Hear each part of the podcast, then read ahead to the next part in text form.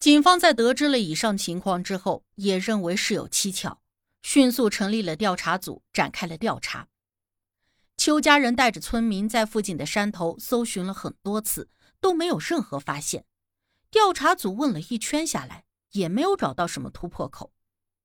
五月十九日的晚上，一筹莫展的许正突然又收到了一条来自邱小燕手机号的短信，内容就只有一句话。赎金由一文至五十万，任你选。收到这条勒索短信，许正不由得心头一惊，立刻就把情况告诉给了邱景明。几个人商量了一番之后，决定报警求助。随后，新界北的重案组第三队接手了这个案件调查。重案组要求许正和对方继续的保持联系，并假意讨价还价。最终，许正把赎金压低到了十万，同时重案组要求通讯公司提供协助。之后锁定了短信的发送地点为大府、观塘和油麻地。结合邱家人提供的线索，重案组认为邱小燕的初恋朱永强具有重大的作案嫌疑。因为根据调查，朱永强在抑郁症好转之后，购买了一辆客货车。跑运输赚钱，常去的地方呢就是观塘、油麻地，而大府则是他的住所。而这三个他每天都要去的地点，刚好就是通信公司锁定的短信发送地，并且从大府到油麻地、观塘平均近二十公里，一般人很少会在一天之内这样的来回跑，所以重案组就锁定了朱永强。在得知二十一号晚。朱永强和同事去观塘出车之后，探员们便驾驶了两辆面包车，埋伏在他的必经之路上，准备半路拦截。晚上九点，朱永强的火车终于出现了，十几名壮汉不由分说的把他拦下，又迅速的冲上车，边打边逼问：“你把邱小燕藏哪儿了？”朱永强被突如其来的劫匪吓得慌了神。一边招架一边回答说不知道，但是探员们根本就不相信他的话。他们把他的双手铐在车架上，拉上了车窗帘之后，对他进行了第二轮暴揍，直到他们打累了，才把朱永强押上了面包车，并且送回了重案组连夜审讯。来到了审讯室的朱永强还是不承认自己绑架了邱小燕，甚至表示自己根本就不知道邱小燕失踪了。探员们也的确没有在他的身上搜到邱小燕的手机或者是手机卡，于是他们便让许振再发条短信，尝试联系邱小燕的手机号。没想到二十二号中午，绑匪居然回消息了。朱永强人在审讯室，短信却有人回复，难道他真的不是凶手？又或者他还有别的同伙？重案组让许正继续和绑匪交谈，并且约定二十二号的晚上八点，许正把十万赎金用白色袋子装好，再按照绑匪的指示把钱放在九龙巴士七十二号线的某个座位上。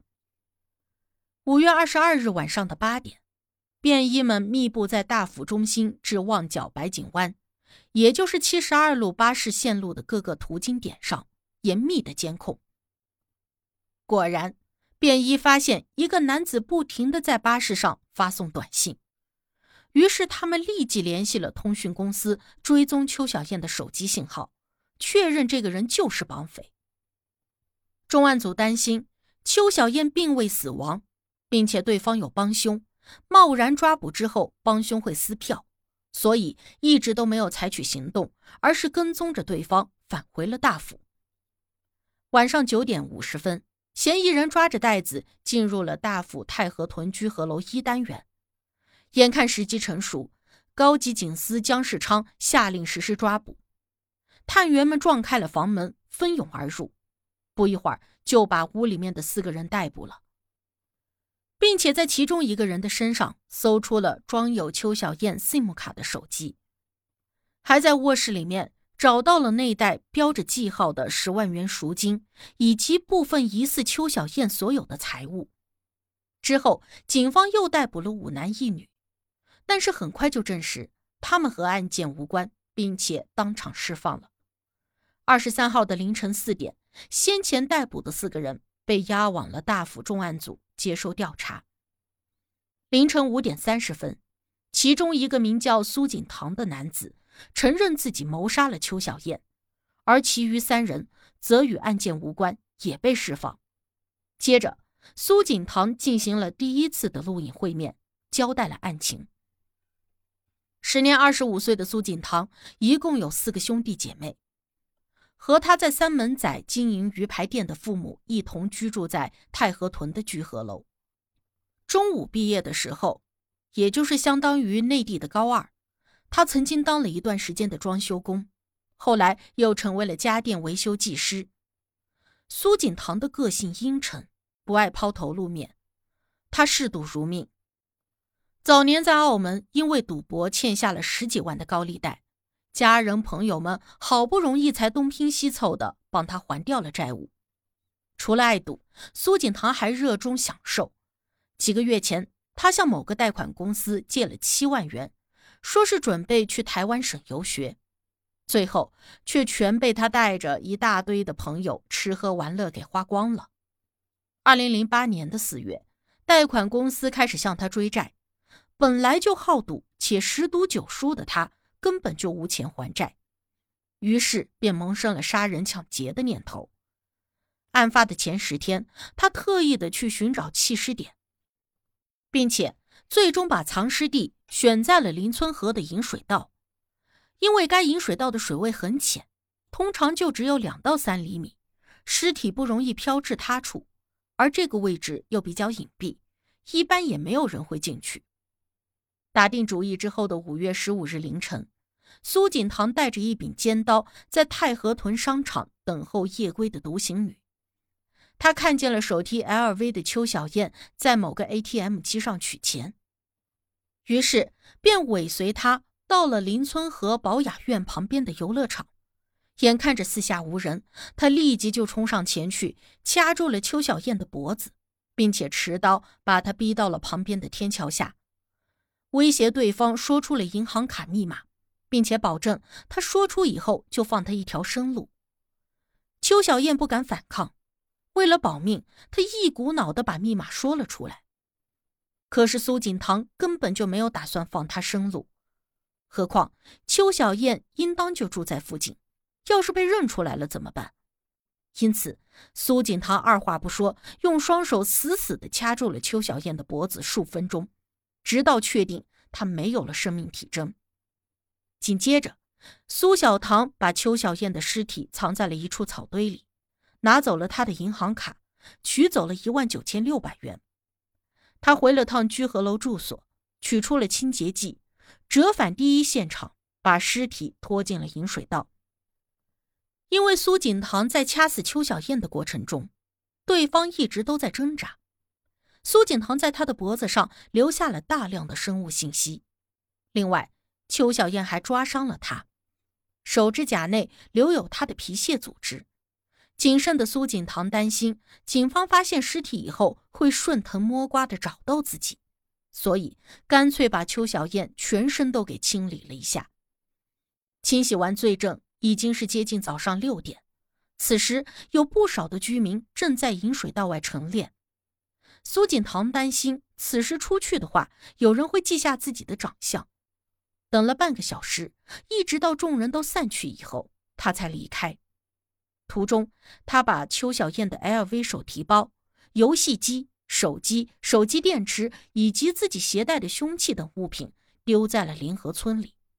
为了防止邱家人太早的报警，导致剩下的四万块取不出来，苏锦堂把早已取下的邱小燕的 SIM 卡插进了另外一部手机以后，以邱小燕的名义向其男朋友许正和父亲邱景明发短信，想要稳住几人。之后的两天，苏锦堂在不同的 ATM 机上把剩余的四万块取了出来，可是他也没有将这六万块。还给了贷款公司，而是带着一帮朋友去旺角商场购物、喝酒、唱歌，乃至嫖娼。不到四天的时间，就把所有的赃款都挥霍一空。五月十九日，贷款公司又向苏锦堂催债，这个时候他才想起了欠钱的事情。而此时，警方和邱家人还没有发现尸体，苏锦堂也就以为邱家人没有去报警，就用邱小燕的 SIM 卡索要赎金。交代完了案情，警方押着苏锦堂前往抛尸地，寻获了邱小燕的尸体，之后遗体运往沙田富山殓尸房进行尸检。初步勘验之后，法医发现尸身无明显的外伤。确实是有使用清洁剂的情况，不过由于尸体浸泡在水中，腐烂严重，没有办法判断死因，需要做进一步的毒理化验。当天下午，邱家人和许振前往抛尸地吊唁邱小燕。二十四日的早上八点，众人又去了富山殓尸房，与邱小燕做最后的告别。一直被羁押在审讯室的邱小燕前男友。朱永强也被释放，并前往平调。五月二十四日的中午十一点，重案组探员在引水道口寻获了邱小燕的手机电池，之后又在距离引水道三十米远的地方找到了邱小燕工作证的挂绳。下午四点，飞虎队水鬼部队在邻村河下游的广福桥水底找到了邱小燕的任天堂 NDS 游戏机。除此之外，警方并没有其他收获，包括邱小燕的 LV 包包、手机、身份证以及作案用的凶刀等都没有寻回。五月二十六日，苏锦堂被押解了粉岭裁判法院提堂，他辩称自己一开始并没有打算杀死邱小燕，是对方抵抗太激烈，并且自己害怕以后被他认出来，才将其掐毙。属于误杀，甚至二十四号凌晨，他还一脸委屈的控诉探员在居合楼以及回到重案组审讯期间殴打自己。不过，控方并不接受他的误杀认罪，因为苏锦堂一开始就坦诚，他在案发前十日去踩点抛尸地。如果他不想杀人，为什么要寻找抛尸地呢？提堂过程中。邱小燕的亲友情绪激动，想要冲到犯人席殴打苏锦堂，被法警拦住后，又破口大骂苏锦堂禽兽不如。苏锦堂对此不屑一顾，甚至还轻蔑地看了一眼家属席。二零零九年的三月十七日，苏锦堂被押往了高院受审。三月三十日，陪审团退庭商议四小时之后，一致裁定他的谋杀罪名成立。法官依例判处了他终身监禁。另外，因犯有勒索罪，判监五年零四个月，与谋杀罪同期并刑。